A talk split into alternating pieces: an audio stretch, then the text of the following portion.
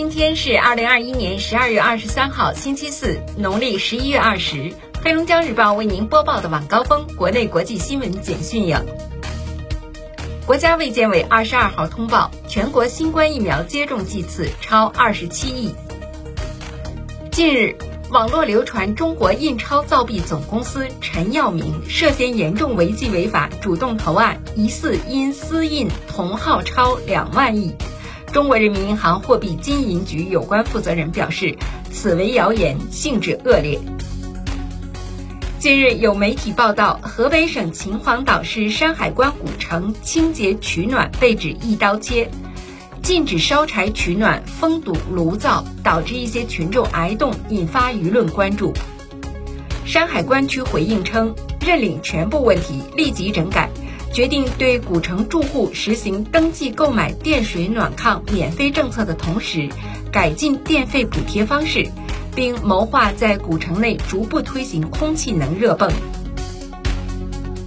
二十二号零至二十四时，三十一个省、自治区、直辖市和新疆生产建设兵团报告新增确诊病例一百例，其中境外输入病例二十九例，本土病例七十一例，陕西六十三例均在西安市。广西四例均在防城港市，河南两例均在周口市，浙江一例在绍兴市，广东一例在东莞市。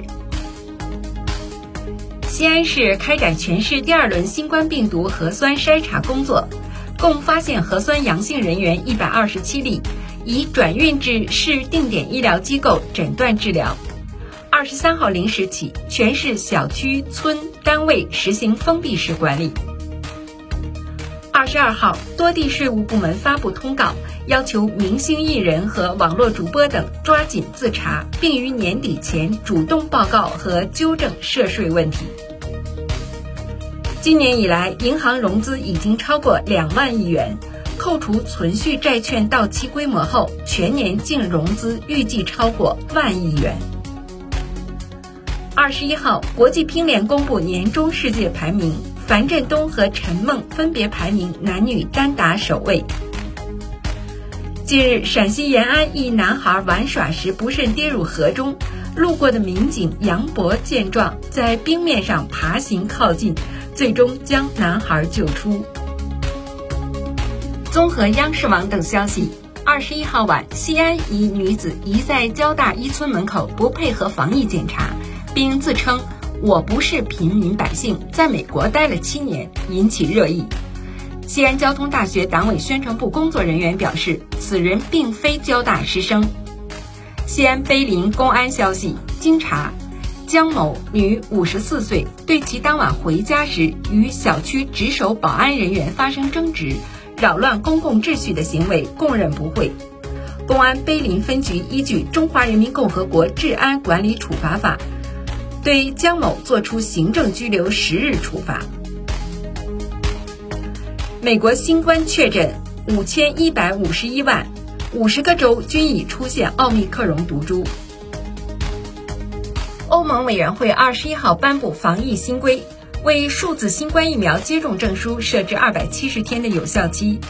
按照新规定，所有欧盟成员国都应允许持有效数字证书的旅行者入境。这项新规将于明年二月一号开始执行。马达加斯加沉船事故已致八十三人死亡，仍有五人下落不明。据悉，这艘载有一百三十多名乘客的船只二十号上午从马达加斯加东北部安塔南贝出发，在前往伊翁谷的途中，轮机舱进水，随后沉没。事故船只为货船，无载客资质。其始发地安塔南贝也不是官方认定的港口。美国特勤局二十一号称，为帮助新冠疫情下的企业及个人而设立的救济金项目，至少有近一千亿美元被犯罪分子盗用。